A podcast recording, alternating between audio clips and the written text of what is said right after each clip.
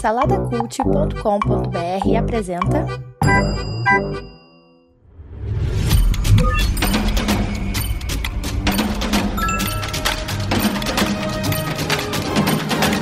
Bicicletas Voadoras. Apresentado por Bruno Guedon.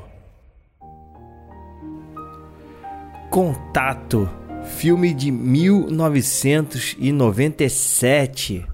Esse é um quadro novo aqui no Bicicletas em que eu vou rever filmes antigos, filmes que eu já vi há muito tempo e fazer um review assim, falando um pouco sobre ele, sem spoilers ainda, né? Sem spoilers, porque pode, mesmo sendo um filme antigo, pode ser que tenha muita gente que não viu. E cara, esse, esse é um filme sensacional, dirigido pelo Robert Zemeckis, que é conhecido por De Volta para o Futuro, Náufrago, é, Forrest Gump, enfim, é um diretor assim que Cara, que saudade que, que dá ver esses filmes aí dos anos 90, anos 80, 90, né? E, e esses diretores, eles tinham uma pegada diferente, cara. É, é, assim, existia um romantismo, talvez, na narrativa desses diretores dessa época aí, Steven Spielberg, enfim, tantos outros ali, que hoje em dia a gente não encontra mais, né? Essas narrativas. E como eu falei, então ele é dirigido pelo Robert Zemeckis e estrelado pela Jodie Foster, no período ali que ela ainda estava em alta pra caramba. Depois ela deu uma sumida, né? Nos anos 2000, assim, ela sumiu. E também ali como coadjuvante o Matthew McConaughey, que, assim, futuramente aí, não, lembro direito qual foi o ano, ganhou o Oscar até de melhor ator. Ele é no iníciozinho de carreira, bem novinho. E o filme conta, é baseado, na verdade, o filme é baseado no livro do Carl Sagan. Para quem não sabe, Carl Sagan é um cientista, um astrônomo assim muito famoso, que na verdade ele, ele, ele é mais conhecido por ser um grande divulgador da ciência do que pela própria, pela própria ciência dele. Talvez eu esteja falando um pouco de besteira, mas é o que eu, que eu sei dele é isso, é que ele é mais um divulgador assim do que propriamente pela, pela ciência, por descobertas que ele fez, enfim. Assim como hoje em dia a gente tem aquele Neil deGrasse Tyson, né, também, que é um, que meio que tomou o lugar desse cara. Hoje em dia ele é um grande divulgador assim da, da ciência. E aqui a gente acompanha a história da Ellie, que é uma menina assim muito inteligente, né? Desde pequena ela é inteligente e tal, e ela se interessa por astronomia desde pequena, incentivada ali pelo pai dela. E na verdade ela tem uma obsessão que é descobrir vidas em outros planetas, né? Vidas é, além da, da nossa aqui na Terra. O que, de certa forma, apesar de ser um, de ser um projeto que existe, sério, né? Que busca por essas coisas, ainda assim é um projeto que é meio mal visto, assim, né? Por muita gente, né? Porque, assim, não existem provas é, irrefutáveis disso. E sempre fica ali no campo da experiência, enfim, da suposição. E acaba não sendo levado muito a sério. Mas tudo muda quando, de fato, ela consegue captar uma, uma mensagem vindo de, de muito longe, né? De uma estrela chamada Vega. E, é, e o filme ali ela começa a tentar interpretar essa mensagem junto com outros cientistas. A coisa toma uma proporção assim no mundo todo, não é, não é uma coisa que fica só só ali no, no campo da, da, ali do laboratório e tal, não. É uma coisa que ganha uma proporção mundial. E é aqui que o filme brilha, né? Porque o filme aqui ele começa a trazer algumas coisas que que faz a gente refletir, né? Como seria a reação do mundo a uma descoberta desse tipo?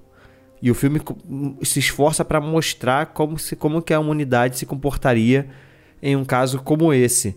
Da mesma forma, ele basicamente o filme, ele, a, a, temática principal do filme, eu diria, é fé e, e falar fé e religião, é fé e ciência, né? Religião e ciência como que essas duas coisas, em determinado momento, quando a gente fala de, de, de uma parte da ciência que é totalmente desconhecida, né? Qual é o limite disso para a fé? O, porque a fé é aquilo que não se explica, né? Você crê em alguma coisa que não se explica.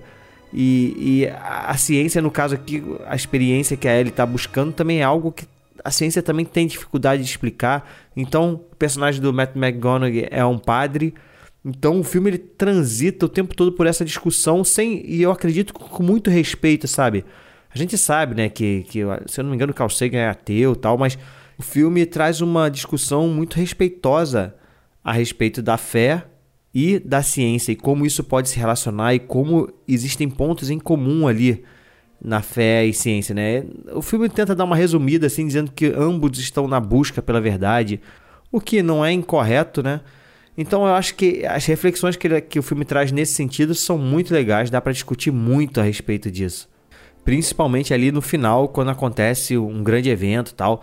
O filme ele tenta manter o pé no chão, tenta se manter assim, sempre na, dentro da, da nossa realidade, né? Mas em alguns momentos ele precisa extrapolar para trazer um. Fica até um pouco meio fantasioso, né? Entra para a questão da ficção científica, mas puxando um pouco mais para ficção em alguns momentos. Mas assim, eu acho que faz parte da história. Um ponto fraco que eu diria, e é uma coisa que é meio comum daqueles, daquele tempo, né? É um, um romancezinho ali que acontece entre eles, meio forçado, umas cenazinhas meio clichês, né? Alguns personagens também que, que são muito caricatos. E é uma coisa que era tradicional nos filmes desse, desses anos aí, dos anos 80, dos anos 90. Mas assim, é um filme que 25 anos depois, ele é de 97, então 25 anos depois, continua extremamente atual. Ele envelheceu muito bem, até mesmo os efeitos assim, tem efeitos especiais, tal, ainda ainda passam assim, são legais. E é sensacional, cara. Eu vou dar um, dois, três, quatro, cinco para contato. É um filme que valeu muito a pena rever. Eu lembro, eu tinha memória assim de que realmente tinha gostado muito, mas eu ouvi depois outras pessoas falarem, né, tal, sempre falam muito bem desse filme e eu falei, cara, eu vou rever porque eu tenho uma memória boa desse filme, mas lembro pouco. E realmente, assim, é um filmaço, vale a pena. Tá disponível aí na HBO, na HBO, que é um é, esse filme é da Warner, né? Então tá lá no, no catálogo da HBO. Beleza? É isso. Você já sabe, né? Segue lá no Instagram, arroba Bicicletas Voadoras Cast. No YouTube, dá o joinha aí se você tá ouvindo no YouTube ou se inscreve no canal. No Spotify, Apple Podcast, avalia com 5 estrelinhas. E segue a gente lá no saladacult.com.br nosso site lá que a gente está cheio de outros podcasts, beleza? Até a próxima. Fui! Produzido por Imagem Vida Studios, imagemvida.com.br.